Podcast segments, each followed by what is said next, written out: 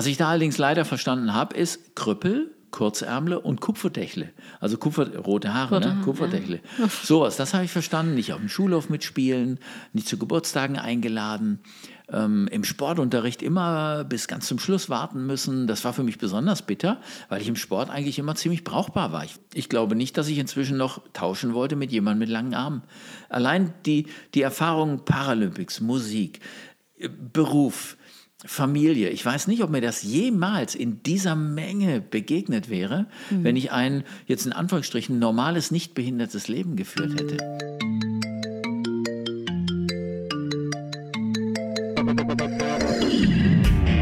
Rund ums Eck. Der Koblenz Podcast. Mit Alexandra Klöckner, Manolito Röhr und Stefan Marlow. Herzlich willkommen zu Rund ums Eck. Mein Name ist Alexandra Klöckner und mein heutiger Gast ist Jurist, studierter Musiker und einer der erfolgreichsten Behindertensportler der Welt. Er hat Leistungssport in Ski Alpin und Leichtathletik betrieben, gewann 27 Medaillen, davon 11 in Gold, bei den Paralympics und Weltmeisterschaften und war viele Jahre lang stellvertretender Landrat im Landkreis Esslingen. Im ZDF ist er regelmäßig als Experte und Co-Moderator bei den Sommer- und Winterparalympics zu sehen. Doch er ist zudem ein gefragter Speaker, Mentaltrainer und Autor des Buches Mach was draus. Mit seiner Familie, er ist verheiratet und hat vier Kinder, lebt er nicht in unserer Region, aber heute ist er in Koblenz und als rund ums Eck freuen wir uns sehr, ihn bei uns zu begrüßen. Herzlich willkommen, Matthias Berg. Ja, vielen Dank. Hallo. Matthias, vielleicht komische Frage zum, zu Beginn, aber ich nutze einfach die Gelegenheit. Klären wir die Political Correctness. Was sagt man eigentlich? Spricht man von Beeinträchtigungen, von Behinderungen? Was, was, was wäre als Betroffener sozusagen ja. das Richtige? Also ich würde sagen, äh, mir ist völlig wurscht und den allermeisten, die ich kenne, ist es völlig egal. Hauptsache wir unterhalten uns und kommen okay. in Kontakt. Aber die political korrekte äh, Bezeichnung ist entweder behinderter Mensch oder Mensch mit Behinderung. Ähm, kein Problem, auch Mensch mit Beeinträchtigung, beeinträchtigter Mensch. Also ob Behinderung oder Beeinträchtigung, ich glaube, das geht beides sehr gut. Gut, weil man sich ja manchmal blöd fühlt, ja? Wenn, man, ja. wenn man nicht weiß, was, was ist jetzt richtig, man will nichts Falsches sagen. Ne? Ja, das ist wie so ein Fettnäpfchen-Suchgerät. Also ja. ähm, ich meine, heutzutage ist ja ganz schwer geworden, sich, egal wen du betrachtest, äh, politisch korrekt auszudrücken. Ne? Und mit Behinderungen ist das eigentlich schon immer so der Fall. Ähm, wobei ich immer denke, wir Deutschen tun uns da vielleicht sogar noch ein bisschen schwerer als manche andere, denn bei uns denkt man immer, ich darf bloß nichts falsch machen. Und äh, ich sag mal, die Amerikaner oder auch Kanadier, Australier, denen ist das völlig wurscht. Wenn die sagen, ach, der ist mir sympathisch, dann rede ich den an und im Zweifel Königsweg, ich frage ihn, wie hättest du es denn gerne? Das ist mhm. genauso, ich habe jetzt kurze Arme, drei Finger in jeder Hand. Wenn ich mit einem Rollstuhlfahrer oder Rollstuhlfahrerin unterwegs bin und wir wollen uns länger unterhalten, im Zweifel frage ich, ist es okay, wenn ich stehe? Soll ich mir einen Stuhl holen oder gehe ich auf die Knie runter? Was ist bequem für dich? Und dann wissen wir beide, was ist für uns beide die mhm. beste Variante. Also fragen wirklich Königsweg. Okay, das heißt, das ist jetzt nicht schlimm, dass ich mit dieser Frage angefangen habe. Nein, super, ja. Okay, alles klar. Ich habe ja eben ähm, gesagt, was du schon alles getan hast, gemacht hast in deinem Leben. Das ist ja, ja unfassbar, ja, auch ähm, für Normalsterbliche ohne jegliche Einschränkungen oder sonst was äh, kaum vorstellbar und du hast es gemacht. Ja. Woher hast du die Motivation genommen? Was hat dich angetrieben? Ähm, das ist jetzt echt nicht einfach. Also eigentlich ist es eine Entwicklungsgeschichte. Ich bin reingeraten in zuerst in den Skisport. Ähm, also ich fahre fahr, seit ich fünf, sechs Jahre alt bin Ski. Ich mhm. habe einen älteren Bruder, jüngere Schwester, also ganze Familie. Wir sind sportlich, wir sind musikalisch. Mhm. Da kommt das beides her. Und dann eben ganz früh mit Musik angefangen, früh mit Skifahren, mit Radfahren, mit ach und ein bisschen Fußball und sowas und bin irgendwann mit 13 zum ersten Mal beim Skirennen gelandet über eine Skifreizeit, wo Familien mit behinderten Kindern, aber eben auch ganz viele Nichtbehinderte unterwegs waren. Und da gab es ein Abschlussrennen. Mhm. Und es war total super. Es war eigentlich mehr so ein Geschicklichkeitsrennen. Und dann habe ich gefragt, also, gibt sowas irgendwie noch was? Und dann haben die so, ja klar, komm doch mal zu den württembergischen Behindertenmeisterschaften, Ski Alpin, so Slalom, Riesenslalom und fahr da einfach mal mit. Und da habe ich gemerkt, es macht Spaß. Und dann in den Folgejahren habe ich gemerkt, wenn ich ein bisschen mehr trainiere, macht es noch viel mehr Spaß, weil dann bin ich nicht mehr so im hinteren Mittelfeld, sondern mhm. rutsche so nach vorn. Ja. Und die gleiche Truppe hat mich gefragt, was machst du im Sommer? Da habe ich gesagt, nichts Besonderes. So Schulsport, ein bisschen mhm. Behindertensport, Vereinssport, aber Wettkämpfe kannte ich bis dahin gar nicht. Und da habe ich auch gemerkt, mit ein bisschen Training werde ich besser, werde ich schneller. Und ich habe ein Talent, ich bin einfach schnell. Dafür kannst du überhaupt nichts. Das kannst du auch nur begrenzt trainieren. Ich bin einfach schnell und habe gemerkt, mit ein bisschen Training oh, bin ich ganz gut dabei. Und mit 18 war ich in beiden Nationalmannschaften, Ski Alpin oh. und Leichtathletik. Mit 19 Abitur, dann wusste ich nicht, was ich machen soll. Eigentlich war ich in Musik sehr gut. Ich habe viermal Jugend musiziert mitgemacht. Im Abitur habe ich den Bundeswettbewerb gewonnen, maximale ja. Punktzahl. Und dann, eigentlich musste ich Musik studieren. Aber ich habe mit meiner Behinderung ein bisschen Sorge gehabt das mit dem Körper so funktioniert.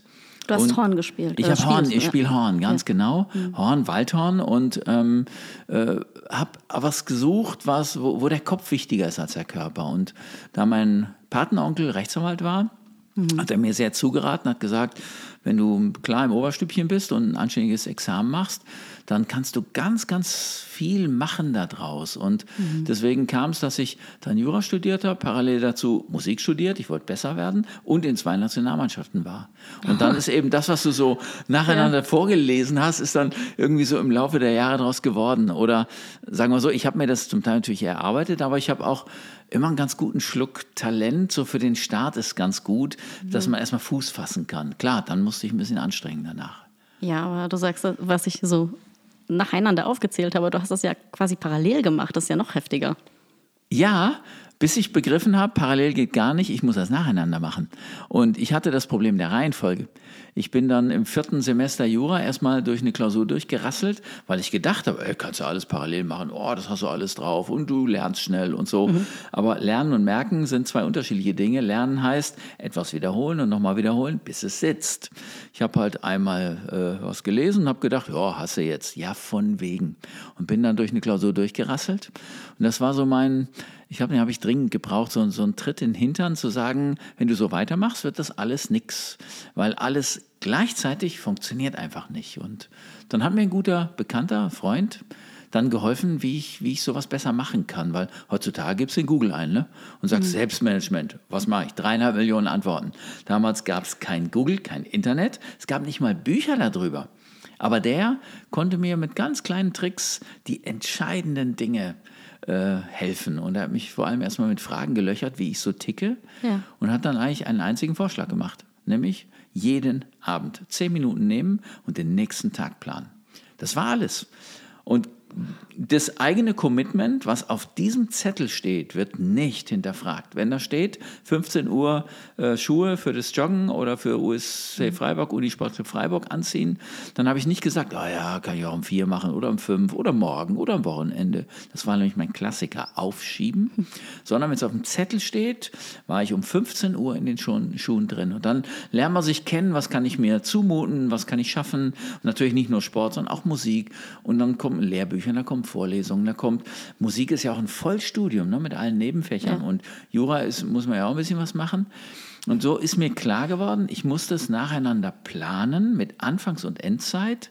Und diese zehn Minuten in West haben so diese gewaltige Bugwelle an nicht erledigten Zeugs. Dann, mhm. ich würde sagen, im halben Jahr abgearbeitet und dann habe ich mich wohler gefühlt. Ich war vorher viel gestresster als da, wo mhm. mein Tag voll war, weil der Stress ist entstanden über das schlechte Gewissen. Ich müsste dies ja. machen, ich müsste jenes machen. Das hat überhaupt nicht funktioniert. Ich habe immer nur aufgeschoben. Ah, gruselig, oder? Mhm. So ein fetter innerer Schweinehund, der dann immer mhm. quer vor der Hütte liegt, wo du rein willst und du denkst, komme ich nicht drüber. Mhm.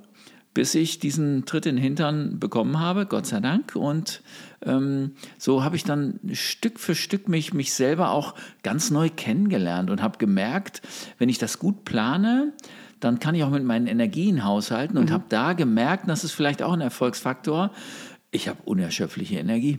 Also bis ich mal müde werde, da muss schon ganz schön viel kommen. Das hat sich bis heute eigentlich so fortgesetzt. Auch eine Gabe. Also du musst es aber erstmal kennenlernen, wo ist, wo ist deine physische und wo ist deine psychische Grenze. Physische Grenze, Leistungssport, da kriegst du es serviert. Aber die psychische Grenze, da mal ranzugehen und zu sagen, wo ist meine meine Grenze der Aufnahmefähigkeit, sodass ich etwas quasi umsonst mache. Es macht mich nur müde und ich behalte es nicht mal. Aber an dieser mhm. Grenze war ich ehrlich gesagt relativ selten, weil ich immer gesagt habe, oh, eigentlich bin ich eher faul. Wenn ich müde werde, lege ich mich irgendwo hin. Und da reichen mir mal so zwei, drei Minuten aus dem Fenster gucken und dann kann ich wieder. Und auch das ist, ist ein Geschenk. Ich kann es nicht anders sagen. Du bist inzwischen Mentaltrainer und ähm, man merkt auch warum. Also du hast unfassbar viel zu geben, aufgrund deiner eigenen Lebenserfahrung auch. Ja, ich denke auch. Ich, weil etwas zu lesen oder durchleben, weil durchleben heißt immer, du hast eine Krise, du ja. musst die Krise handeln, du musst was finden, was dich da durchträgt. Und ich habe vielleicht auch da wieder ein bisschen Glück mit meiner Anlage, also mein Geschenk. Ja. Ich habe ganz oft das Gefühl, oh, das ist jetzt echt bitter. Aber am Ende wird alles gut. Und also Optimismus ist für mich immer so ein bisschen, oh ja, Optimismus ist so ein bisschen jetzt und sofort. Ich glaube, davon zu unterscheiden ist Zuversicht. Zuversicht guckt wesentlich weiter nach vorne mhm. und das trägt diese, für mich immer diese Energie in sich zu sagen, das kriege ich hin, das wird gut, aber nicht heute. Heute ist noch Mist, aber morgen ja. vielleicht nicht mehr. Also der Augenblick ist Mist, aber das Leben ist nicht Mist, sondern ähm, du kriegst das hin und irgendwo wirst du was finden. Oder dir begegnet jemand, der dir den entscheidenden Hinweis gibt. Ich meine, gehen musst du selber, aber erstmal wissen, wie kann ich denn gehen? Wie setze ich einen Fuß vor den anderen? Und da habe ich schon so ein, ja, doch die eine oder andere echte Krise durchlitten, gerade auch wegen der Behinderung. Und das hat mich jedes Mal ziemlich zu mir selber gebracht, zu überlegen, wie gehe ich mit echt schwierigen Situationen um, wenn mir einer Krüppel hinterher ruft. Oder was mir auch passiert ist, vor 30 Jahren hätten sie Typen wie dich vergast. Ja, das sind so, ja, das sind so Momente, die kann eigentlich keiner mhm. brauchen. Ne? Da werden dir nicht Situationen vor die Füße gestellt, sondern auf die Füße geknallt. Und ähm, ich habe immer wieder auch Glück gehabt, Menschen zu begegnen, die mir so den entscheidenden Minischubser gegeben hat. Denk doch mal darüber nach. Also ich würde jetzt von außen, Metaebene, würde ich sagen, Perspektivenwechsel. Also raus mhm. aus deiner kleinen Box, die nur einen ganz begrenzten Horizont zulässt, weil du drin steckst. Und diesen Horizont zu öffnen und sagen, pass auf, da gibt es noch hunderttausend andere Sachen, geh doch mal durch ein anderes Türchen durch. Und ja. das fand ich immer sehr, sehr wertvoll. Und ja. deswegen, das kann ich im Mentaltraining natürlich sehr gut nutzen und zwar sowohl für Unternehmer oder äh, Führungskräfte, aber eben auch für Leistungssportlerinnen, Leistungssportler, mhm. zu sagen, ah, okay, ich kann nachfühlen, was da passiert ist, wo, wo es klemmt für dich, wo du das Gefühl hast, ich bin so an der Wand angelangt, die sich nicht wegschieben lässt, dann zu sagen, lauf doch mal links um die Wand, vielleicht hört die irgendwo auf oder grab einen Tunnel oder hol dir eine Leiter und geh drüber. Also das ist dann von außen viel leichter gesagt, aber so das selber durchgemacht zu haben, eröffnet einem dann vielleicht auch nochmal andere Zugangsmöglichkeiten. Hm, du hast eben gesagt, dass du Impulse auch von außen bekommen hast und das ja. wertvoll ist. Und jetzt gibst du auch anderen diese Impulse. Ja.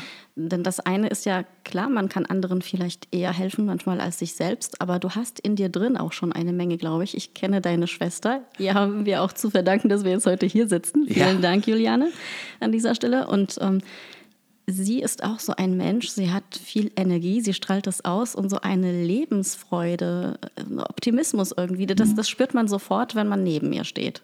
Ja, das ist Ist das in den Genen bei, bei, euch? Oder? Ja, vielleicht. Mein Bruder ist auch so einer. Ah, ja.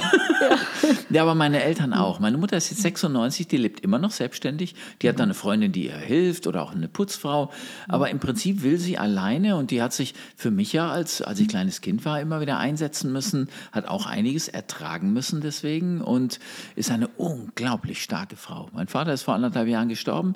Der war auch so einer, der hat mit 89 ist er gestorben und ähm, hat unglaubliche Energie gehabt. Der hat mit äh, weit über 80 immer noch zwei, drei Stunden Klavier am Tag gespielt, fährt zigtausende Kilometer Fahrrad im Jahr, also pff, unwahrscheinlich, ja. Und ich glaube, mhm. da haben wir alle drei einen ganz guten Schubser mitgekriegt. Und das ja. ist eine Gabe, ist aber, kann aber auch ein bisschen anstrengend sein, manchmal auch für andere.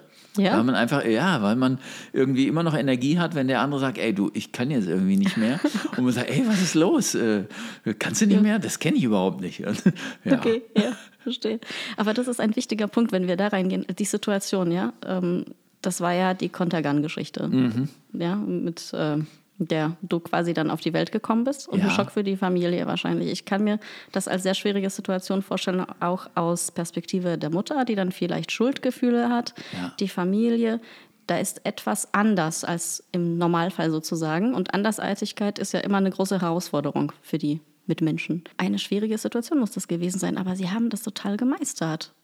Ja, kolossal schwierig. Ich bin in Dortmund geboren. Da zu der Zeit haben, das war eigentlich kurz vor dem Umzug nach Detmold, aber noch in Dortmund gewohnt, meine Eltern. Ähm, Kontergan ist meine Behinderung, die Ursache, ist von 1957 bis 61 millionenfach verkauft worden, war in Deutschland Marktführer und in insgesamt 48 Nationen Marktführer. Deswegen war es übrigens auch so schwer, das Mittel wieder vom Markt runterzuholen, weil die Firma Chemie Grüntal, Stolberg bei Aachen, eigentlich alles daran gesetzt hat, den Verkauf nicht zu unterbrechen und schon gar nicht abzubrechen.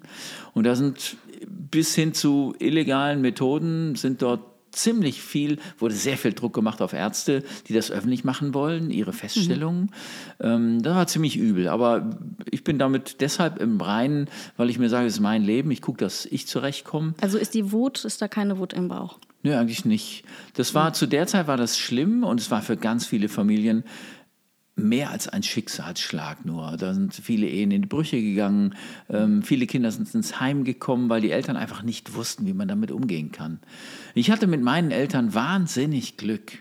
Ähm, ich war, also wir waren alle Überraschungspakete. Heutzutage hast du ja Ultraschall ja. und kannst gucken und machen und tun und Herzschlag hier und Fingerzählen und so und Nackenfalte. Und damals waren wir Überraschungspakete. Es kam, was kam. Mein Bruder gab es schon, der ist zweieinhalb Jahre älter. Mhm. Ähm, und was wünschst du dir als Eltern, als Mutter? Ein nicht behindertes, gesundes Kind. Was kommt? Ein zwar gesundes, aber stark behindertes Kind. Und sowohl die Ärzte als auch die mhm. Schwestern, die sind erstmal in ein völliges Loch gefallen, weil es in der Klinik das noch nicht gab.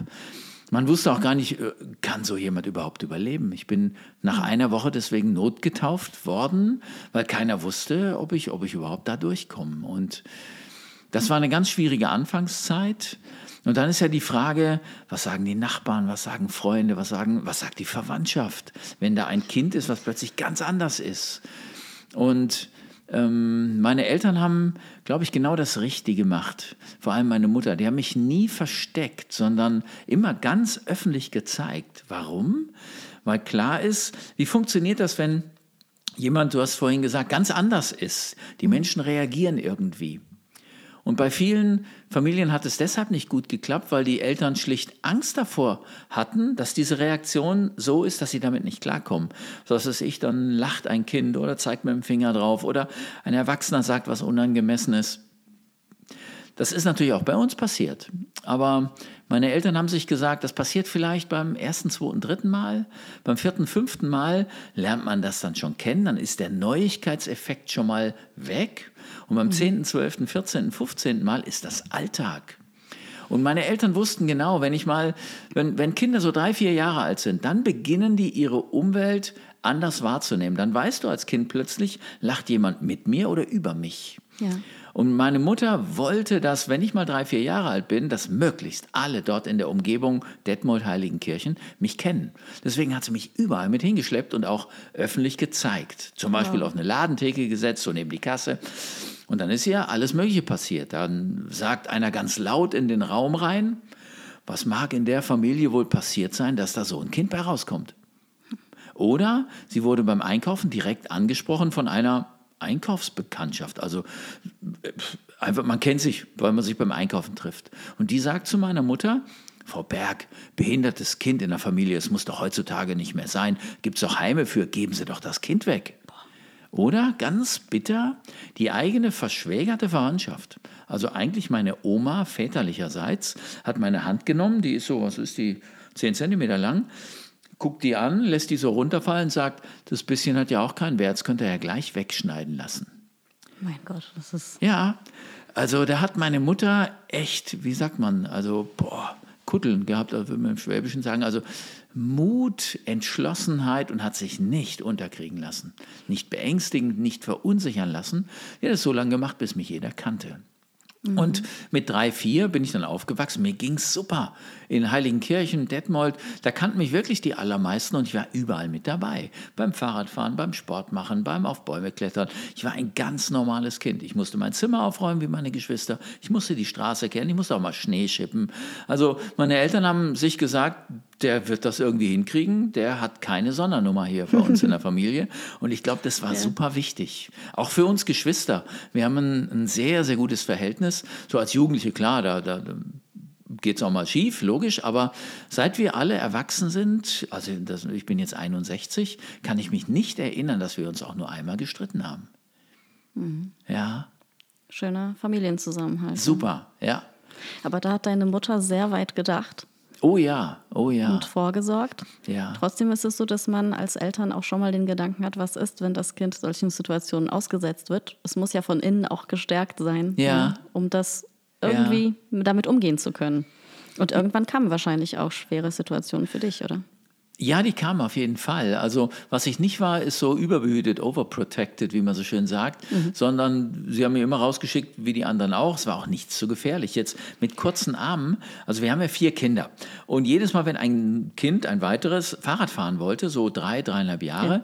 was machst du? Du packst das Kind ein, ne? eine dicke Jacke, wenn es hinfliegt und einen Helm auf und so. Damals bei mir, ich weiß nicht, war ich fünf, sechs Jahre alt, ähm, man hat mir einen Lenker gebaut, wo ich mich mit der Brust gegenlehnen konnte konnte und ansonsten war es ein normales Fahrrad. Kurze Hose, T-Shirt. Draufsitzen, anschieben, los geht's. Ach, das ist da so brauchst mutig. du erstmal. Ja, das ist also unglaublich. Ich meine, du hättest aufs Gesicht fahren können, du könntest dich ja nicht so genau. gut abstützen. Ja, ja. und meine mm, Eltern wussten ja noch vom Laufen lernen. Laufen lernen heißt ja 100.000 Mal hinfliegen und irgendwann kannst du es. 100.000 Mal hinfliegen habe ich auch gemacht, aber eben nie mit den Armen abgestützt. Also entweder habe ich mich seitlich abgerollt oder ich bin mit dem Kopf auf den Boden gekracht. Wenn ich mal, ich war schon immer schnell unterwegs und immer schneller als es eigentlich ging. Also wir waren zigflach. Also meine Eltern haben immer erzählt, waren ein paar Mal in der Klinik so zum Nähen von irgendwie Stirn, Kopf und so. Und dann hat meine Mutter irgendwann gesagt, wir gehen überhaupt nicht mehr ins Krankenhaus. Sie macht selber ein Klammerpflaster und äh, mein, mein, Friseur sagt übrigens immer, du hast keine Kopfhaut, sondern es ist eher so ein Rübenacker. Also, weil so alles Mögliche noch an Resten so an, an, an, irgendwas ist. Und, aber die waren immer mutig und haben sich immer gesagt, irgendwie kriegt er das hin. Die haben nie gesagt, nein, zu gefährlich. Das ist super. Den Mut muss er erstmal haben. Ja. Ja. Beeindruckend. Und ja. das war genau das, was du gebraucht hast. Ja, ganz genau. Sonst wärst ganz du genau. nicht der geworden, der du bist. Ja. Ne? Wahrscheinlich, wahrscheinlich ja. deshalb. Alles mal ausprobieren, was nicht direkt verboten ist. Ja. Und ähm, dann, wenn was nicht geht, geht es halt nicht. Aber ich habe es probiert, dann weiß ich's. Und wenn was ging, na super. Mhm. Ja, ich habe aber auch dann, als wir umgezogen sind, ich war zehn Jahre alt, da sind wir von Detmold nach Trossingen gezogen. Trossingen ist so Stunde südlich von Stuttgart. Kleines schwäbisches Städtchen.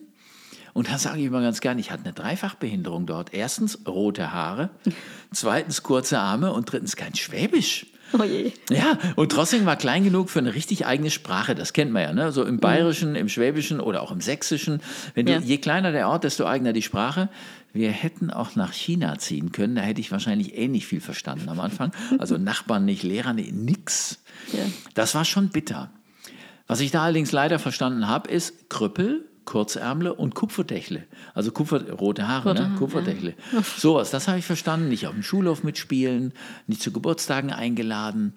Ähm, Im Sportunterricht immer bis ganz zum Schluss warten müssen. Das war für mich besonders bitter, weil ich im Sport eigentlich immer ziemlich brauchbar war. Ich war Ja. immer schnell, ich war immer wendig, habe ein gutes Auge für Mannschaftssportarten gehabt. Hat nichts genützt. Das war der Außenseiter, den wollte keiner freiwillig in der Mannschaft. Ich bin immer bis zum Schluss da gestanden. Es ging bestimmt drei, vier Jahre. Das war echt bitter. Ist auch ein Riesenthema, glaube ich. Viele Kinder werden gemobbt. Und Ja. ähm, aus unterschiedlichen Gründen. Ja. Und du hast also auch selbst diese Erfahrungen gemacht. Ähm, was hat das mit dir gemacht in dieser Zeit? Von diesem aufgeweckten Jungen, so stelle ich Ja, mir dich vor, ja, der so mutig ja, ist und alles macht und Horn spielt und, und alles Mögliche macht. Was, wie war das dann für dich? Also es war extrem bitter. Also so im Nachhinein überlegt man ja, hätten mich meine Eltern irgendwie vorbereiten können, aber wie soll man das machen? Man weiß ja nicht, was einen erwartet. Also ich muss das irgendwie selber machen. In der vierten Klasse hatte ich einen sehr netten Lehrer, einen Herrn Reichle, der sich sehr bemüht hat, aber der war halt auch nicht in meiner Klasse. Und ansonsten hat sich ein, es war noch übrigens ein Junge aus Hamburg war in der Klasse, dem ging es mit dem Dialekt ähnlich wie mir. Sein Vater war irgendwie Vertriebler für irgendeine große Firma, der war ein Jahr da und dann war er wieder weg irgendwo. Oh, und dann, ah, den hatte ich tatsächlich als Freund, aber ansonsten wurde ich geschnitten. Oder auch mal, was weiß ich was dann. Wenn nicht mitmachen darfst, ist das einfach bitter. Ich habe einfach keine Lust mehr zu nichts gehabt. Die schulischen Leistungen gingen so in den Keller runter. Ne?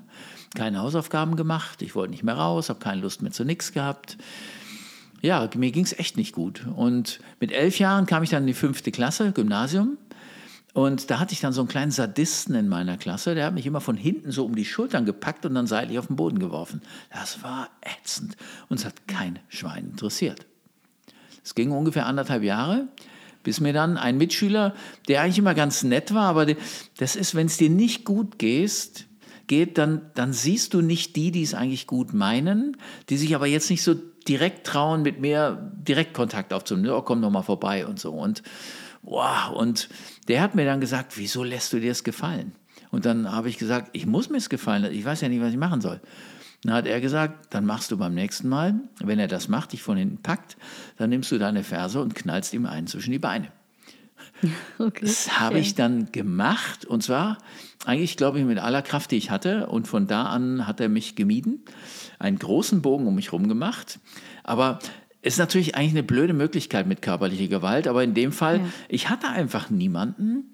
Äh, also heutzutage wärst du wahrscheinlich mit drei Sozialpädagogen versorgt worden, aber damals, das gab es gar nicht.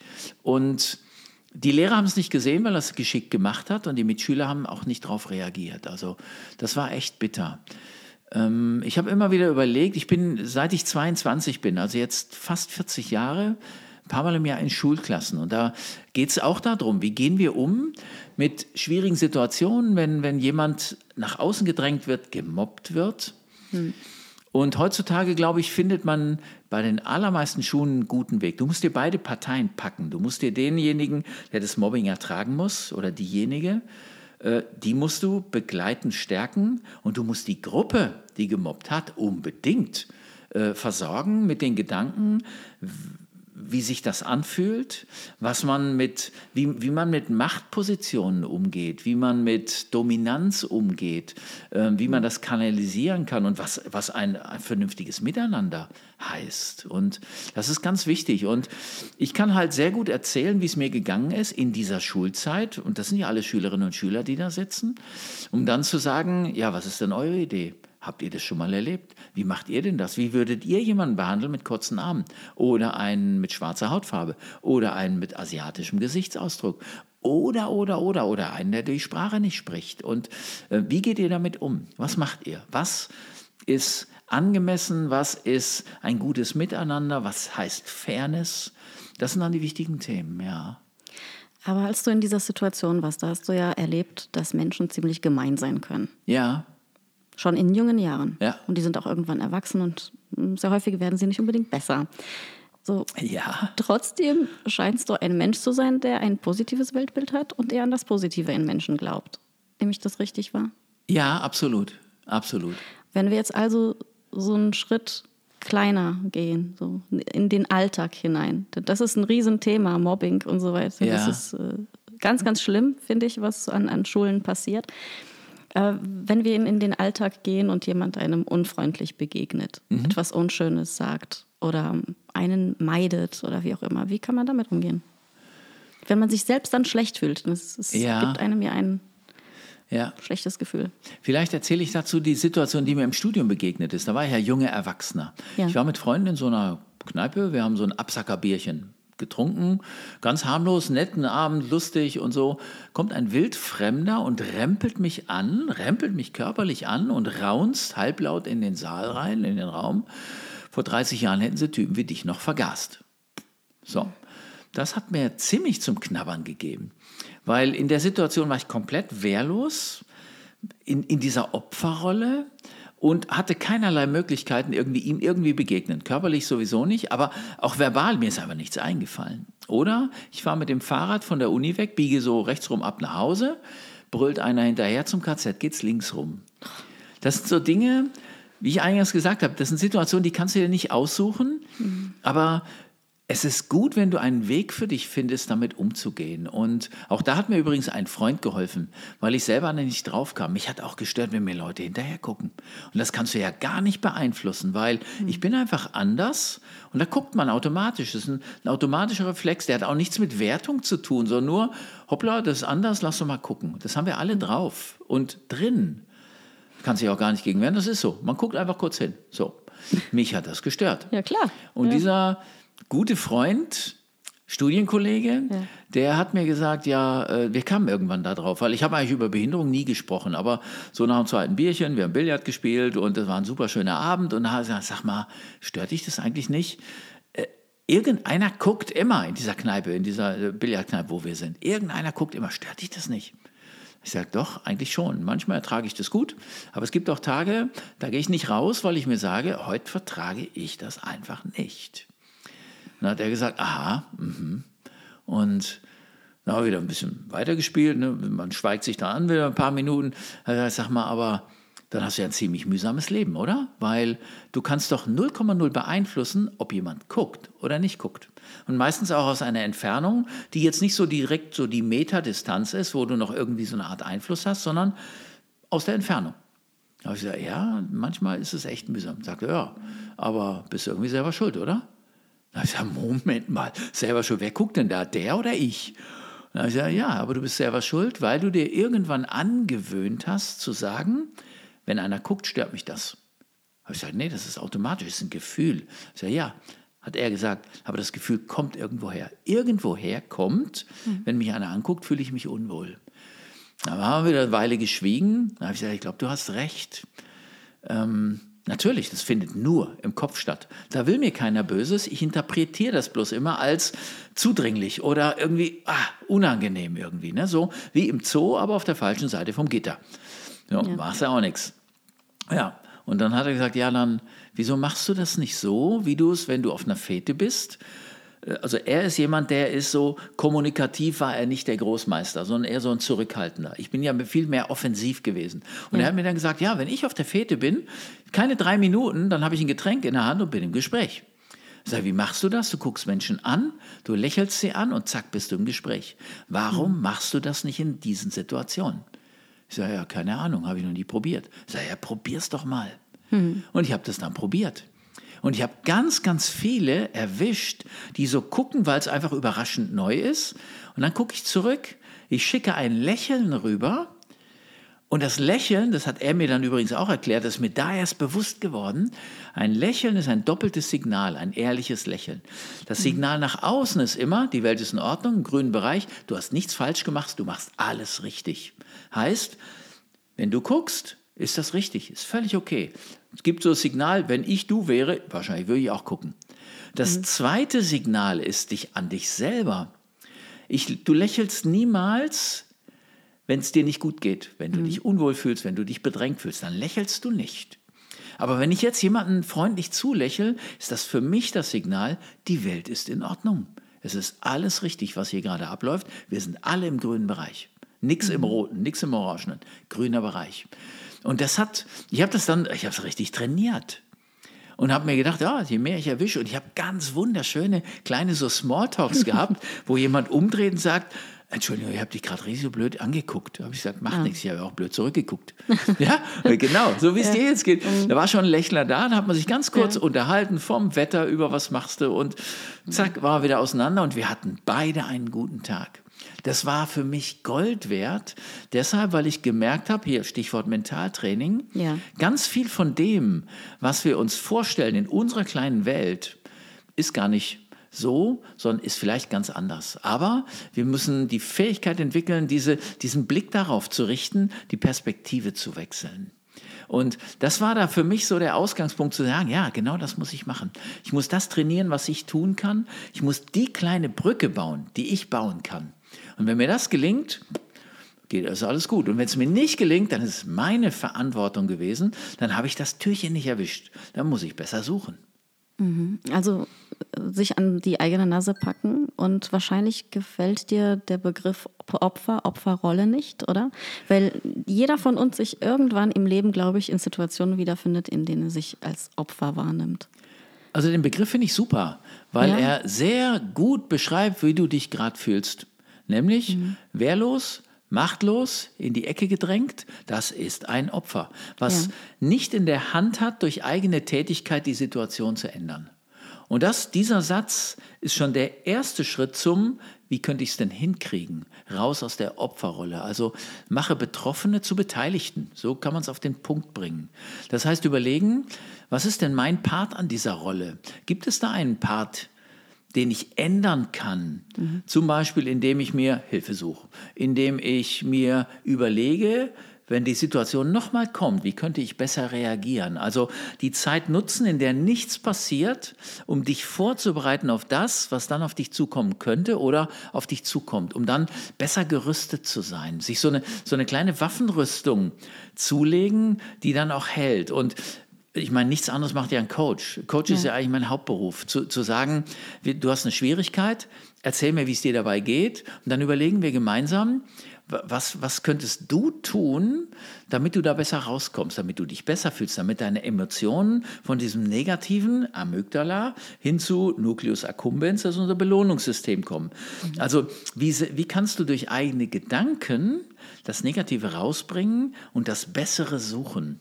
Und dann durch mhm. Erfahrung bestätigen, ist ja auch ganz wichtig, weil nur Kopf ist zu wenig, du musst ins Handeln kommen. So wird mhm. aus dem Opfer ein Beteiligter und ein Selbstverantwortlicher, der plötzlich etwas tun kann, etwas machen kann. Und deswegen finde ich Opferrolle ein gutes Wort, aber es ist der Startpunkt für einen Entwicklungsprozess. Also nichts, in dem man sich es gemütlich machen sollte oder so, sondern Ja, genau, das kann übrigens manchmal auch bequem sein. Ne? Ja. Äh, wie oft sagen wir, ach nee, das geht nicht, weil.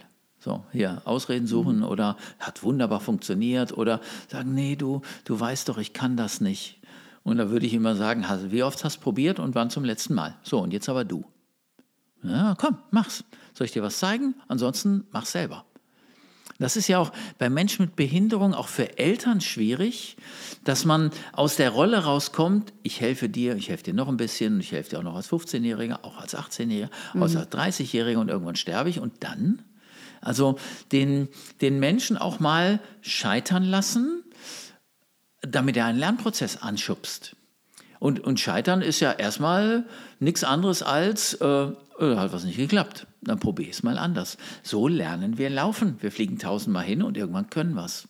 Wenn wir wie ein Kind diese Frustrationstoleranz auch im Erwachsenenleben uns viel häufiger zugestehen würden und ein bisschen so mit einem Lächeln drüber gehen, oh, war halt nix, habe ich gut gedacht und schlecht gemacht. Ja. ja, es reimt sich nicht nur, war auch irgendwie ja, und dann gucke ich, was mache ich beim nächsten Mal besser? Reflektieren. Das ist das, das, das ist die Kernkompetenz übrigens von eigentlich von jedem, der im Beruf ist und noch viel mehr für Führungskräfte oder für Leistungssportler. Du musst mhm. nach jedem Training fragen, was war richtig gut?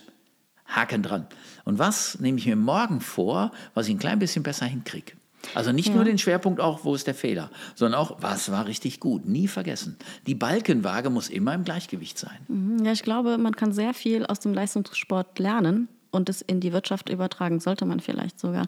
Dieser Umgang mit Erfolg und Scheitern. Ich glaube, im Erwachsenenleben, im Erwachsenenalter ist es so, dass viele von uns dieses Scheitern nicht mehr so locker sehen wie zu Kinderzeiten, weil einfach auch der Blick von außen da ist. Die anderen erwarten die Erfolge. Wie gehe ich jetzt damit um? Wie stehe ich da? Ja, dieses, und die Unsicherheit in einem selbst, die dann entsteht. Ja, das ist, weil wir als Erwachsene äh, uns andere Erwartungen, ich weiß nicht, angewöhnt, angelebt haben und wir denken, nein, Fehler machen, hoffentlich merkt es keiner. Mhm. Anstatt zu sagen, ey, Fehler machen. Ich habe das im, im, Berufsleben, ich war elfeinhalb Jahre Stellvertreter des Landrats, habe ein Dezernat mhm. mit über 400 Menschen geleitet und war Vize von über 1800. Da, da, passieren immer wieder Fehler, auch ich selber natürlich. Es gibt zwar diesen netten Satz, jeder Mensch hat Fehler, auch ich könnte noch einen bekommen, aber, das, aber, aber den nehme ich nur für Notfälle. Ja. Und ansonsten ist super, dass man immer wieder sagt, ey, liebe Kollegen, wisst ihr, was mir letzte Woche passiert ist? So, und dann ist irgendwas, was schiefgegangen ist. Und dann aber auch sagen, und daraus habe ich Folgendes gelernt. Beim nächsten Mal glaube ich, mache ich etwas anders. Und wie geht's euch? Wie war eure letzte Woche? Das hat mhm. übrigens ein paar Monate gedauert, bis der erste von denen, es waren acht große Ämter, die ich da äh, mitverantworten durfte, bis der erste dann gesagt hat, ja, du, bei mir ist auch was kolossal schief gelaufen. Da haben wir gesagt, okay, super. Und das machen wir immer wieder, weil mhm. wir daran lernen, äh, wie, wie, erstens, wie wir damit umgehen. Positiv mit einem Fehler ist gleich Lernerfahrung umgehen. Und wie sagt man, Fehler sind Helfer. Ne? Das ist das gleiche Wort, bloß die Buchstaben ein bisschen anders gemixt. Ne? Ähm, äh, ein Fehler ist überhaupt nichts zum Verstecken. Bloß nicht, sondern offen damit umgehen und sagen, was würdet ihr in der Situation machen? Hättet mhm. ihr eine Idee? Und das war super. Erstens macht das ganz, ganz viel mit dem Vertrauen untereinander, ja. weil man sagt, ich muss nichts verstecken. Wenn das schiefgelaufen ist oder ich bin zu spät dran oder es ging etwas nicht, ich sage das und dann reden wir gemeinsam drüber, wie kriegen wir das besser hin. Das ist total gut. Und das, das Menschen mitzugeben, die jetzt zum Coaching kommen, das ist, ist eine Schwierigkeit, weil jeder sagt, ja, ja, ja, tolle Fehlerkultur. Und dann fragst du mal nach so Beispielen und sagst ja, wie, wie habt ihr daraus gelernt? Also es gibt ja schon die Unterscheidung, war es ein Systemfehler, muss ich ans System gehen? Mhm. Oder, oder Struktur, oder es ist ein persönlicher Fehler, dann sollte er möglichst nicht nochmal passieren. Allein schon zu analysieren, welche Art Fehler haben wir vor uns, das machen schon viele nicht, weil sie sagen, ja, es ist ein Fehler passiert, wir gucken, dass nicht nochmal passiert. So, mhm. dann schwebst du nur drüber und jeder denkt sich, oh Gott sei Dank, der Besen ist an mir oder das ist an mir vorbeigegangen, dieser Schierlingsbecher. Ne? Und, ähm, aber du lernst nichts daraus. Du lernst verstecken. Mhm. Das heißt, ansprechen, tief rein und dann überlegen, okay, aber dann auch den Haken dran und nicht alle drei Wochen wieder raus, da ist dir doch früher mal was passiert. So, und dann funktioniert es, funktioniert gut, aber es ist eine Übungssache. Und das kann die Stimmung im Team total verbessern. Oder? Ja, unbedingt. Mhm. Das ist übrigens, ich bin manchmal so als Teamcoach unterwegs auch. Ne? Ja. Ich bin zwar mehr für individuell, aber immer wieder auch für Teams. Mhm. Und meine Lieblingseingangsfrage ist: Wer im Team ist für euch verantwortlich für gute Laune? Da wäre ich erstmal immer ganz komisch angeguckt. Und dann heißt, wie? Äh, habe ich gesagt, ja, die Rolle muss verteilt werden. Es muss jemanden geben, der ein Gespür hat, ähm, ob sich da gerade was zusammenbraut oder nicht. Und sobald sich was zusammenbraut, muss dieser Mensch die Gabe, die Fähigkeit und die Erlaubnis haben zu sagen, stopp mal, liebe Kolleginnen und Kollegen, ähm, ich spüre da gerade was, das und das glaube ich funktioniert nicht oder wir rennen wieder in ein Eck, wo wir schon 15 Mal waren, es hat nichts geholfen. Ähm, wer spürt das noch? Oder bin ich der Einzige? Und das sind mhm. immer wieder passiert, dass einer sagt, ja, ich glaube, ich habe das irgendwie auch gespürt. Und sagen okay, wie kommen wir aus dieser Ecke jetzt gemeinschaftlich wieder raus? Und dann gehst du von der Metaebene wieder zurück zur Sache. Aber diesen, diesen, diesen Sprung zu machen, ey, stopp, haltet eure Gedanken kurz. Ähm, ich spüre was, diese Atmosphäre, das Klima, da brauchst du jemanden, wenn du ein echtes Team hast, der genau das immer wieder tut und sagen, wir verrennen uns schon wieder oder einer dominiert oder es geht ums Recht haben oder es geht um, das sind ja immer so die Kleinkriege, die manchmal stattfinden, gerade wenn man in Führungskreisen ist von größeren Firmen, da geht es ums Dominieren, ums Recht haben, um Erfolg haben und da kann man sich schon immer wieder mal zwei typischerweise in eine bestimmte Ecke verrennen. Und dann brauchst du jemanden, da brauchst du die Regel zu sagen, diese Person gibt es und der darf immer zu jeder Zeit jeden unterbrechen, auch den CEO. Mhm. Das ist eine Übungssache, das musst du einstudieren und dafür ist ein Teamcoach natürlich super. Das erstmal rauszupicken und zu sagen, ich glaube, ihr habt da ein Problem, dann wird es plötzlich ganz ruhig und da weißt du, aha, Treffer, Treffer gesunken. Ja. ja. Und mhm. ähm, dann überlegt man, wie gehen wir da ran? Weil an der Oberfläche, ja, wir haben uns alle lieb und das, und das nützt überhaupt nichts. Du musst an den Kern der Dinge. Und als Coach habe ich ja den Vorteil, erstens, ich werde teuer bezahlt. Zweitens, ich bin da nur kurz oder einen mhm. Zeitraum und dann gehe ich wieder. Ich darf mich erstmal unbeliebt machen, damit die spüren, die Menschen, eigentlich meint er das gut mit uns, aber der hält uns den Spiegel vor und sagt, mhm. ihr kriegt das hin, nicht ich. Ich bin nachher wieder weg. Ihr braucht die Regeln, ihr braucht das Miteinander, ihr braucht das Gespür für Fairness. Ja. Und das, das ist, also das macht mir unwahrscheinlich Spaß. Und da, wie, wie du sagst, Leistungssport, herrlich. Ja, ja. da, da lässt sich einiges übertragen, oder? Ja. Parallelen gibt es da bestimmt. Aber jeder Mensch, der Arbeitnehmer ist, ob nun in Führungsposition oder nicht, ist ja auch einfach ein Mensch und hat auch seine Probleme im Privaten. Ne? Und Ganz da ist genau. es, glaube ich, ja. dieses, wo du beides eben machst. Ja. Oder? Einzelcoachings und so. Ja. Und das hat sehr viel mit, mit dem, was wir privat auch erleben, denke ich, zu tun, wie wir vielleicht auch beruflich dann sind oder reagieren. Ganz bestimmt. Wir sind ja ein Gesamtprodukt. Wir haben unsere genetischen Anlagen. Der eine tickt mhm. so, der andere tickt so.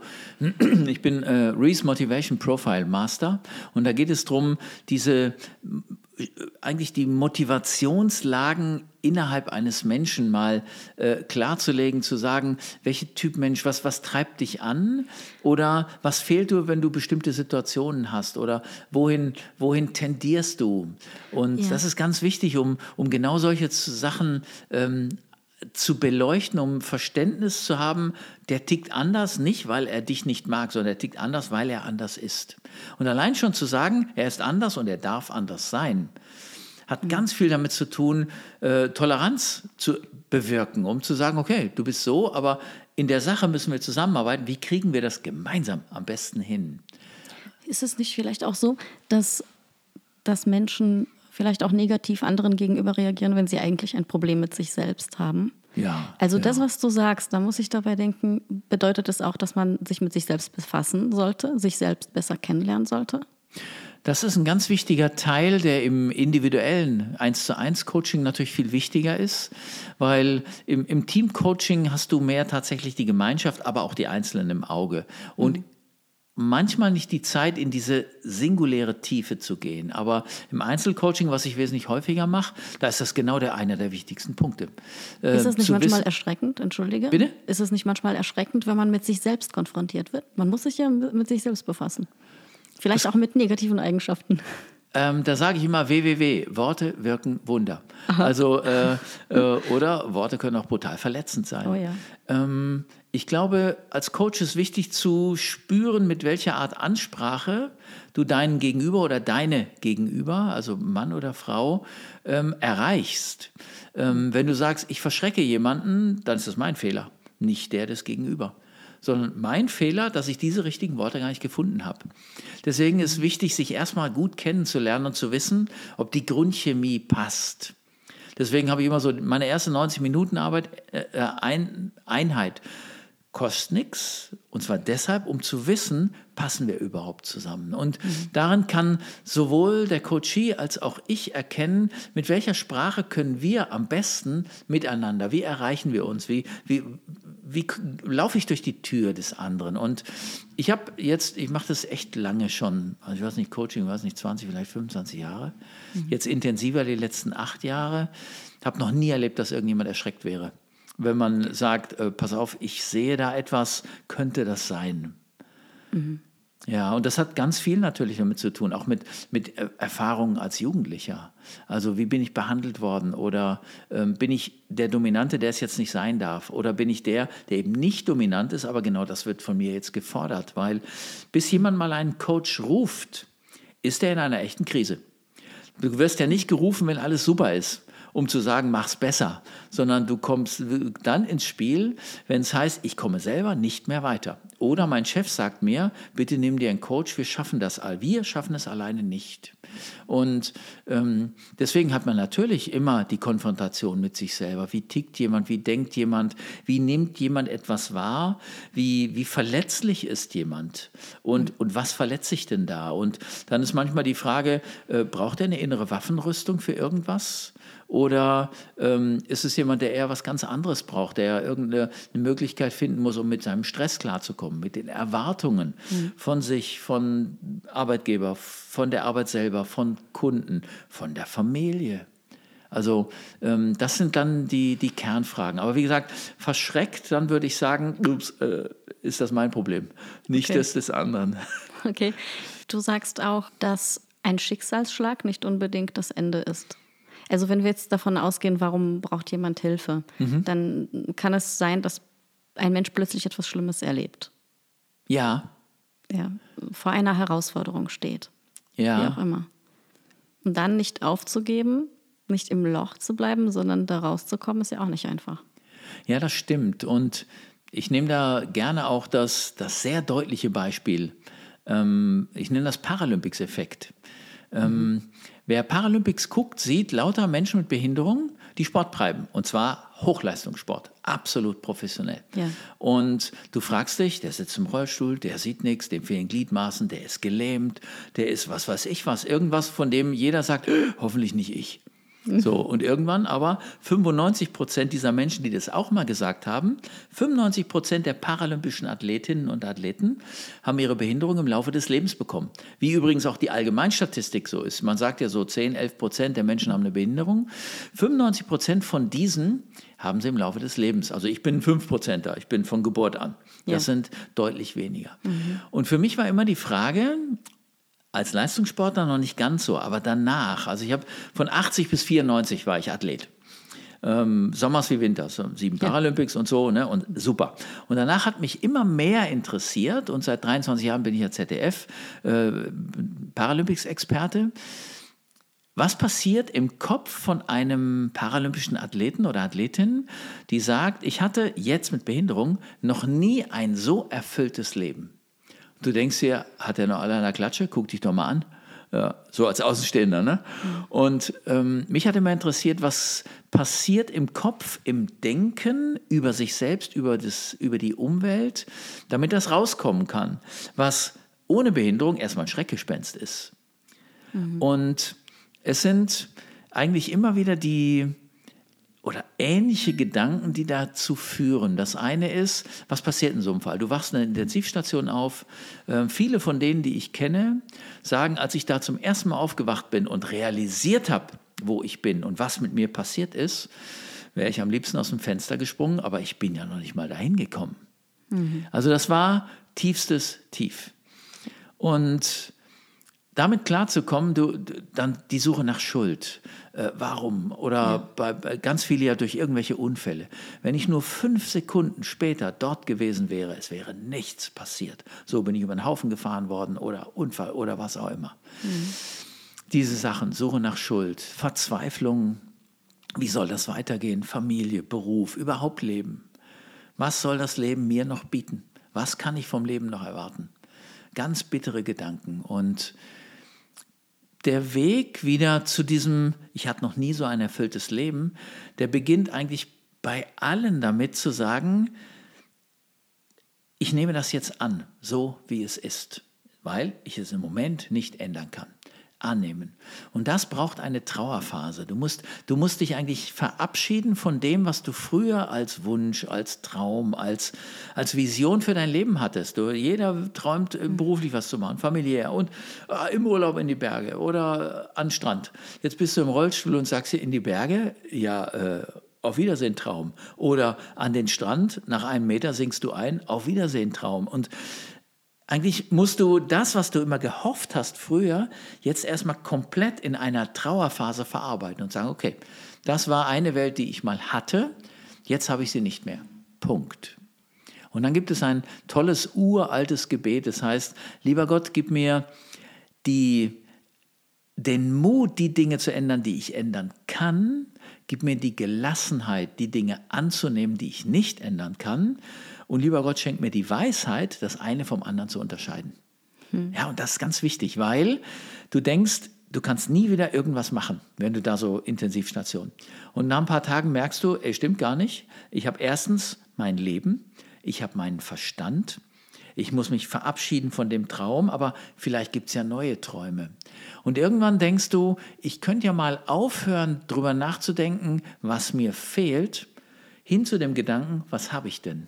An Talent, an Beziehungen, an Freunden, an jemanden vielleicht, der das schon mal durchgemacht hat. Gibt es vielleicht jemanden, von dem ich sage, hoppla, Skifahren, mhm. Rollschuhfahrer, hätte ich nie gedacht, gibt es ja, Monoski. Oder wie kommen die an den Strand? Mit Ballonreifen. Ja, ganz einfach. Da mhm. sieht der Rollschuh ein bisschen anders aus. Und, oder beruflich, ein bisschen Barrierefreiheit, das kriegt jeder Arbeitgeber hin, weil es alles finanziert wird bei uns in Deutschland. Also wenn du dann denkst, welche Möglichkeiten habe ich, also vom Defizit zu den Möglichkeiten umschwenkst, hast du schon ganz viel gemacht. Mhm. Und dann dieses, warum muss das mir passieren, hinzu, wozu könnte das auch gut gewesen sein? Ich kann mich komplett neu sortieren. Ich habe einen guten Freund gehabt, Doppelunterschenkel amputiert, ein Selbstmörder, der sich auf die Schienen gelegt hat und es hat nur die Beine getroffen. Der ist direkt unterm Knie, beide Beine weg. Und der hat gesagt, sein Leben hat erst angefangen, als ihm klar wurde, was er an seinem Leben hat. Er hat sich scheiden lassen, er hat gekündigt, er hat alles neu angefangen, ist jetzt Führungskraft in einem größeren Unternehmen und sagt, zwar in die Dusche muss ich mich immer noch auf den Händen robben und auf Knien, aber er bewertet und wertet das, was er hat, jetzt völlig anders als vorher. Völlig, vorher hat er gesagt, war er der totale Choleriker, jetzt nicht mehr, er hat es nicht mehr nötig. Und er hat gesagt, für ihn blöd ist natürlich, dass er das gebraucht hat, um aufzuwachen. Und dieses Aufwachen, also dieses Klären, welche Möglichkeiten habe ich? Wenn das mehr und mehr kommt, dann fragst du auch nicht mehr, was kann ich denn jetzt noch vom Leben erwarten, sondern du drehst die Frage um und sagst, was kann denn das Leben von mir erwarten? Und plötzlich denkst du, ey, da steckt ja ganz viel Energie in diesem Satz.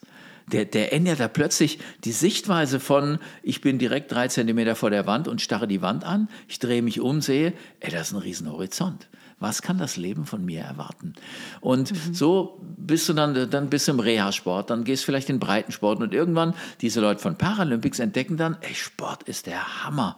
Erstens, ich bin mit Leuten zusammen, ich kann inklusiv mit anderen, auch nicht behinderten Menschen Sport treiben, ich kann Athlet werden, es gibt Paralympics, was ich vorher nie gesehen habe und plötzlich durch die Änderung ein, ein paar Schalter im Kopf umlegen und die Änderung der Blickrichtung, sagen die mit tiefster Überzeugung, ich hatte noch nie ein so erfülltes Leben und die spüren das, genau das.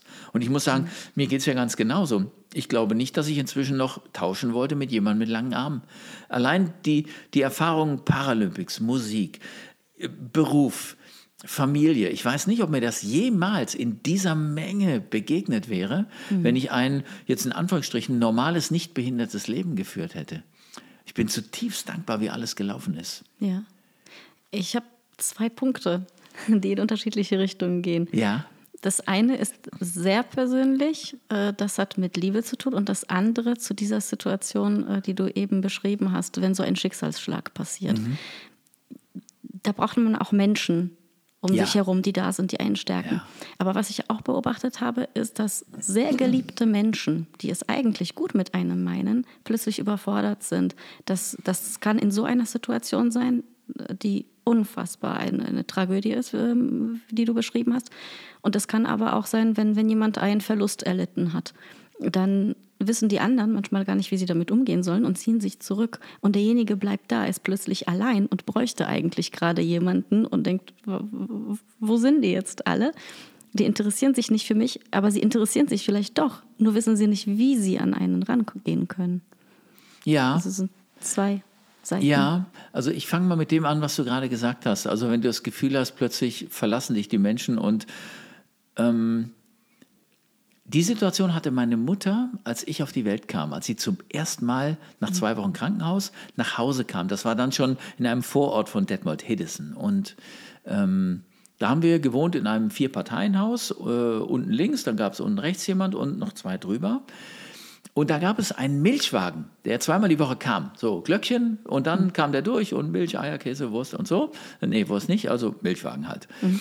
Und da haben sich alle getroffen, alle Mütter mit Kindern und alle mit dabei und hast dich super unterhalten. Und kaum war ich auf der Welt und man hat gesehen, Frau Berg hat dieses Kind, kurzen Arm auf, äh, auf dem Arm, sind die alle plötzlich stehen geblieben, haben auf dem Absatz kehrt gemacht und sie war komplett allein an diesem Milchwagen. Das ist die Situation. Und meine Mutter war komplett hilflos, weil sie dachte, was habe ich denen getan, dass die mich alleine lassen, schneiden, wollen die mich nicht mehr wegen dem behinderten Kind. Und dann war eine Nachbarin drüber, eigentlich ein Glücksfall, da war deren Mann, hat durch einen Autounfall ein Bein verloren, also war Prothesenträger, Oberschenkelprothese. Und die hat irgendwann gefragt, sagen Sie mal, Frau Berg, mit dem Kind, woher kommt denn das, dass er so kurze Arme hat?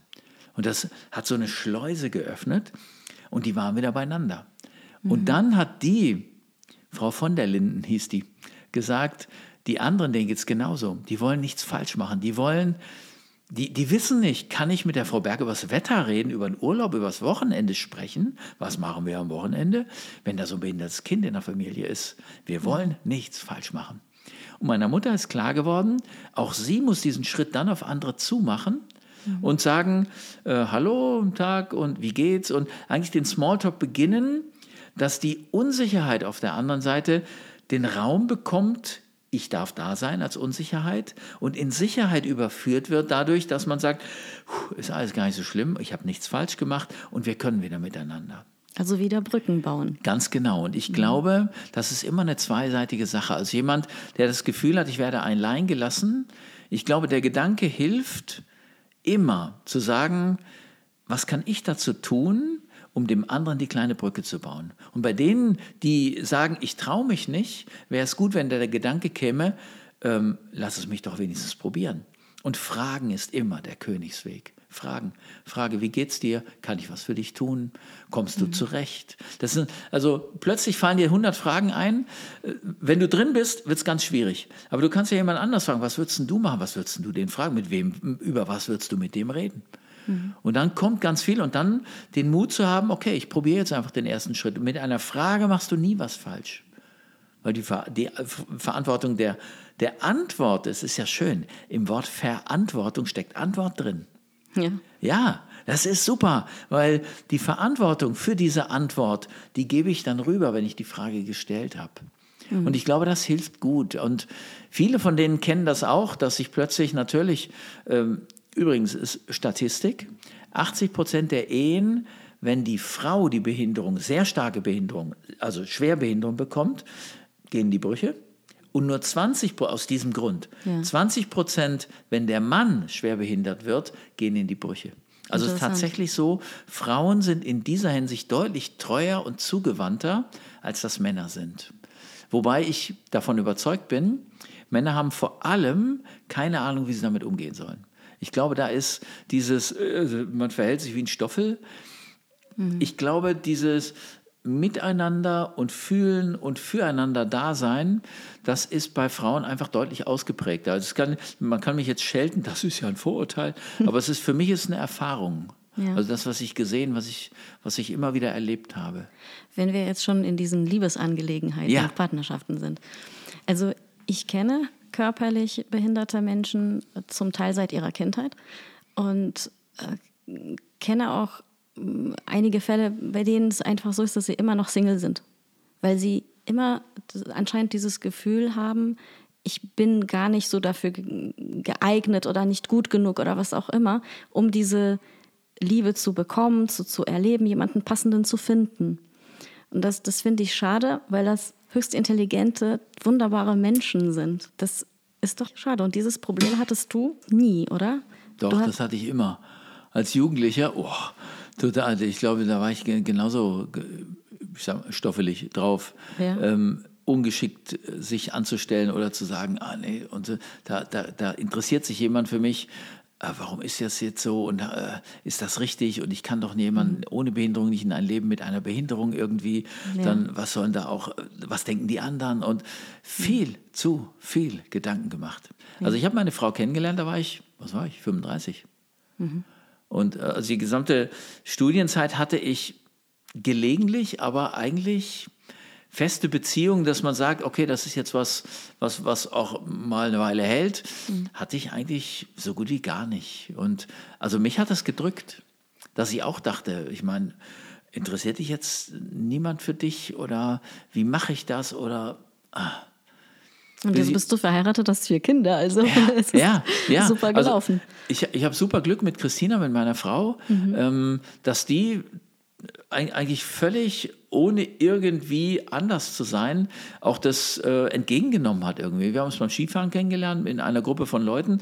Da wir kannten, also ich kannte niemanden von denen. Es war eine Gruppe von Studenten. Die hatten einen Platz frei, ist jemand krank geworden und einen kannte ich, weil er Hornist war, mit dem habe ich viel zusammengespielt. Der hat gesagt, ich kenne da jemanden, der könnte einspringen. Das war dann ich. Und dann mhm. waren wir in, in Sölden, waren wir glaube ich Skifahren. Und da haben wir uns eigentlich nur in dieser Woche, waren wir eigentlich nett beieinander. Nichts, wo man gedacht hat, ah ja, das ist jetzt mehr. Haben wir festgestellt, wir wohnen genau gegenüber in Trossing, ja. Okay. Und haben dann gesagt, wieso gehen wir nicht mal Kaffee trinken? Und dann hat sich das eigentlich sehr, sehr nett entwickelt. Und mhm. ich glaube, es war vor allem Christina, die alles richtig gemacht hat.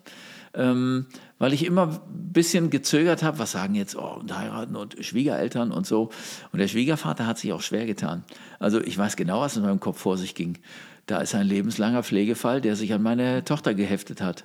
Irgendwie so, das war so das Erste, wo der super nett war. Und trotzdem hat man es im Gesicht angesehen. Und ich habe mir gedacht, ich versuche jetzt gar nicht irgendwie besonders auf irgend besonders zu machen, sondern einfach mhm. nur nett zu sein, freundlich zu sein, Fragen zu beantworten, ganz offen über alles zu sprechen. Und da, da merkst du am Anfang ganz viel Zögern über die Schwiegermutter, traumhaft, sofort Familienmitglied gewesen. Und er hat sich ein bisschen schwerer getan, aber auch unwahrscheinlich nett. Nicht so offen, aber das war vielleicht auch so seine jüngste Tochter und Mm, und so. Und ja. ich war, bin acht Jahre älter. Da denkt man, oh ja, ist das jetzt was äh, für länger? Und ja. Aber das ging gut. Also wahrscheinlich, weil ich mich auch dann irgendwann entspannt habe und gesagt habe, nee, jetzt ist wie ist. Und ich hatte dann auch wirklich schon genügend Leute kennengelernt, äh, dass ich sagen konnte, ja, ich lasse mich jetzt einfach mal darauf ein. Mhm. Und mit Christina, sie hat einfach alles richtig gemacht, ja. Also wahrscheinlich wir beide irgendwie, ja. ja. Habt euch gefunden? Ja, wir haben uns gefunden, wirklich. Das ist schön. Du hast vorhin ähm, ein kleines Gebet erwähnt und für mich stellt sich die Frage, welchen Stellenwert oder spielt der Glaube für dich eine Rolle? Ja, das spielt für mich eine Rolle, eine sehr wichtige Rolle. Ähm, ich bin christlich aufgewachsen. Meine Mutter war sehr christlich, mein Vater gar nicht, obwohl er der Pfarrersohn ist. Aber er war oh. bei uns so ein bisschen der Atheist leider. Und hat sich auch eher mal lustig gemacht. Meine Mutter war da sehr streng und Kinderkirche und Konfirmation und so. Da war ich schon überzeugt, es gibt die Dreieinigkeit und Bibel und so und habe mich aber im Studium offen gestanden davon wieder entfernt, weil ich immer wieder dachte, lieber Gott, wenn es dich wirklich gäbe, würdest du mich nicht so hängen lassen. Das war die Phase, wo ich eben noch keinen Frieden mit mir, mit meinem Körper geschlossen hatte. Bis ich dann irgendwann gemerkt habe über diesen guten Freund, der mir gesagt hat, also übrigens ein ganz wichtiger Satz, den er mir beigebracht hat, für solche Typen, die, die echt ätzend sind. Was kratzt es eine deutsche Eiche, wenn sich eine Wildsau an ihr reibt? Mhm. Das lass es doch einfach abprallen an dir. Lass es abtropfen, wie so, ein, wie so ein Regenkittel, wo der Tropfen auch nicht dran bleibt. Nicht kleben lassen, das ist sein Problem, nicht deins. Mach andere Probleme oder anderer Leute Probleme nicht zu eigenen. Das war unglaublich wichtig. Mhm. Und in der Zeit habe ich mich nicht gut gefühlt, nicht sicher gefühlt, nicht selbstbewusst gefühlt, obwohl ich sowohl Musik als auch, als auch Sport eigentlich ziemlich gut dabei war. Aber das hat fürs normale Leben geholfen, aber eben nicht so den richtigen Schubser gegeben. Und ich bin dann über meinen Pianisten, Michael Decker, toller Pianist, mit dem habe ich viele Jahre zusammengespielt, der war sehr christlich, hat mich immer in Kirchen geschleppt. Und mhm. irgendwann reifte bei mir, Gott sei Dank, der Gedanke, diese ganzen Kirchenbaumeister, ein Johann Sebastian Bach, ein Händel, ein zutiefst gläubige Menschen, Genies und ich, kleiner, arroganter Mensch, denke, ich wäre klüger als die. Das kann ja auch nicht sein.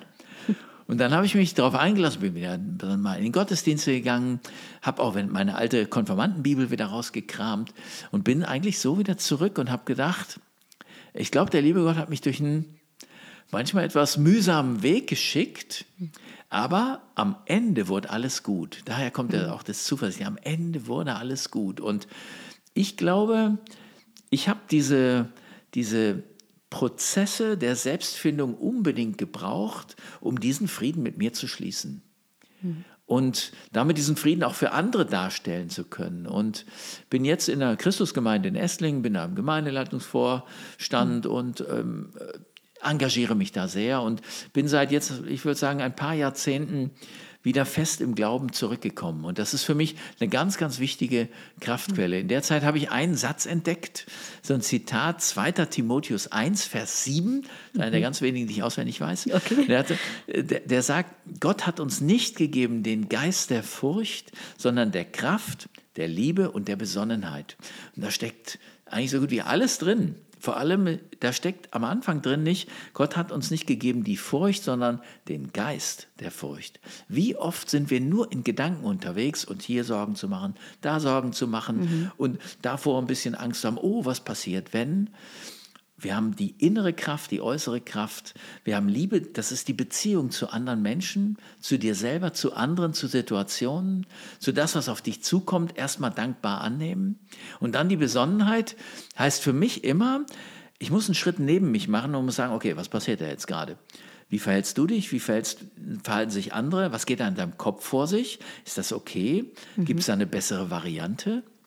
Und dieser, dieser Spruch, den, den habe ich immer wieder mal rausgezogen, weil ich gedacht habe, boah, das ist jetzt ein bisschen schwierig. Vor acht Jahren hatte ich, musste ich meinen Job aufhören im Landratsamt als, als Landesbeamter, als, als Volljurist, als Verwaltungsjurist, weil ich vier Jahre lang Netzhautablösung hatte. Ich bin viermal operiert oh. rechts, ich bin, ja. habe hunderte von Laserpunkten auf der linken Seite, ich konnte nicht mehr richtig gucken, ich konnte nicht mehr richtig lesen.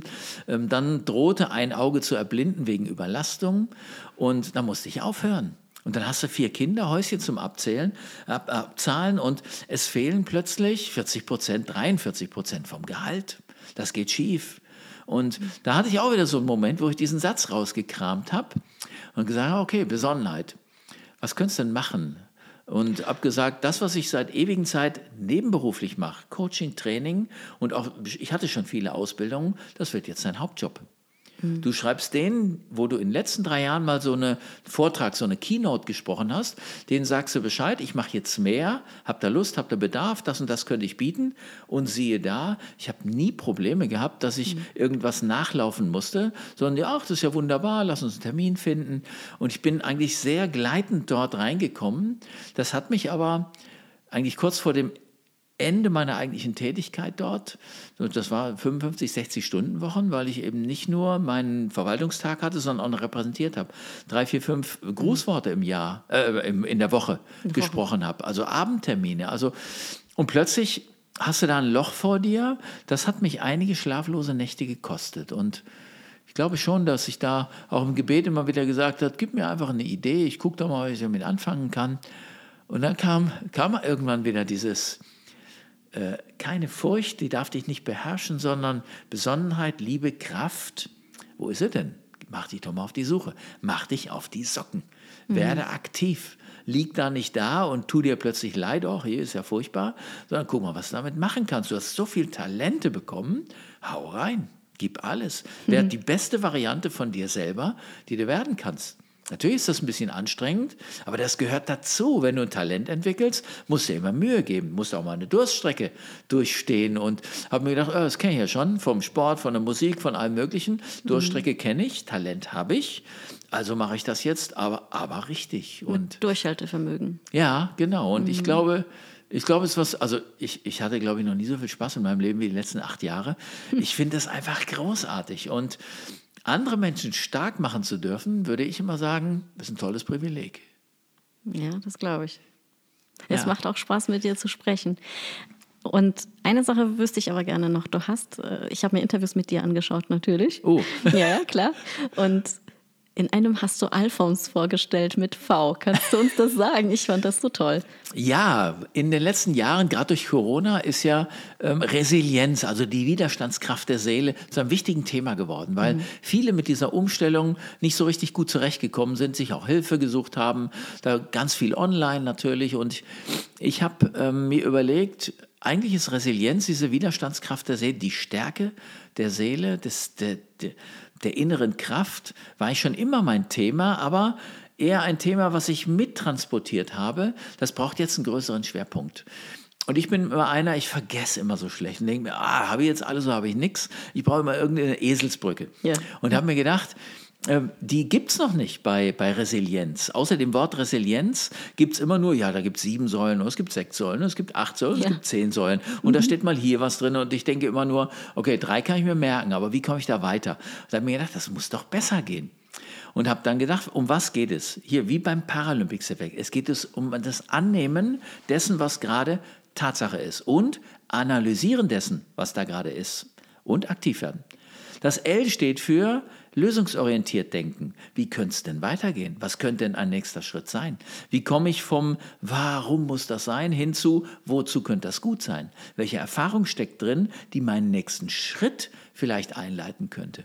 Das V heißt für mich vergeben. Vergeben und loslassen. Vergeben den Menschen, wo du das Gefühl hast, ich werde ungerecht behandelt oder auf die Seite gedrückt, jemand anders wird bevorzugt dir selber vergeben, dass du mit der Situation gerade nicht klarkommst. Du musst nicht immer stark sein. Du kannst auch mal sagen, ich schaffe das nicht. Vergeben dir selber und dann loslassen. Loslassen dessen, was dich belastet. Ablegen. Ist übrigens als Christ ganz wunderbar. Ich kann es am Kreuz ablegen. Ja. Ich kann sagen, Jesus Christus ist da für mich ans Kreuz gegangen, dass ich erleichtert leben kann. Ich muss das nicht selber alles tun. Ich muss kein schlechtes Gewissen haben. Ich darf loslassen. Das E steht für mich erstmal für Optimismus, wobei ich ja vorhin gesagt habe, Optimismus ist eher so das Jetzt. Aber Optimismus hat auch die Zuversicht und die ist, am Ende wird alles gut. Das ist eine ganz wichtige Kraft, diese Überzeugung. Das N steht für, ich habe keine F mehr gefunden, für die Nähe zu Menschen, also eigentlich Freundschaft. Und es ist wichtig, zumindest einen Person, eine Person zu haben, wo du das Gefühl hast, das ist meine Freundin, das ist mein Freund. Ganz wichtig, sei ein Freund. Also mindestens für eine Person solltest du genau dieser Mensch sein, der helfen kann. Das kann ein so wichtiger Bumerang sein. Du wirfst den weg Zeit, Energie, Zuwendung, Zugewandtheit und er kommt zurück, energiegeladen, mit Freude, mit Bestätigung, mit ich konnte jemandem helfen. Das ist ein super gutes Gefühl. Das steht also N, Nähe zu Menschen, Beziehungen, Netzwerk vielleicht auch. Und das S, das ist für mich die Selbstwirksamkeit. Selbstwirksamkeit ist die Überzeugung, ich kann durch meine Handlungen eine Veränderung bewirken. Ich bin überzeugt davon, das kriege ich hin. Ich kann ganz wichtige Bausteine dafür selber setzen. Das ist aber auch Selbstfürsorge. Ich muss nicht immer stark sein, ich brauche Pausen, ich muss mich auch mal zurückziehen dürfen. Es heißt auch Sport und Bewegung. Es gibt keinen besseren Adrenalinbringer und Verarbeiter gleichzeitig und Endorphin, also Glückshormonbringer, als Sport und Bewegung. Danach duschen und du fühlst dich super. Und es heißt für mich auch Spiritualität. Also für mich ist das der Glaube, ein ganz wichtiger Grundstock. Und so ist der Alphons entstanden. A-L ja, und dann V, O-N-S. Und durch das V merkt man sich in Alphons viel besser. Der heißt nicht Herbert, der heißt Alphons mit V. Also mit dieser Eselsbrücke komme ich super klar und sage mir immer, oh ja, vielleicht kommen andere damit auch klar. Und das ist dann Gegenstand von Eintages- oder auch mal Zweitagesseminaren, ganz mhm. wichtig im Coaching. Wo ist denn dein Alphons? Welche ja. davon, wo bist du gut und wo hast du vielleicht noch ein bisschen, äh, wo du sagen kannst, oh, der ist mir irgendwie durchgerutscht, da muss ich ein bisschen stärker drauf gucken. Und der hilft mir, ja. Ja. Jetzt hast du unserer Hörerschaft viel an die Hand gegeben, finde ich. Ja, wäre schön. Das ja. würde mich freuen, ja. Ja, würde mich auch freuen. Und ich danke dir auch. Ich habe auch eine Menge erfahren und gelernt. Ja, dir herzlichen Dank, dass ich das machen durfte. Fand ich jetzt super. Ganz toll. Vielen Freut Dank. mich. Danke dir.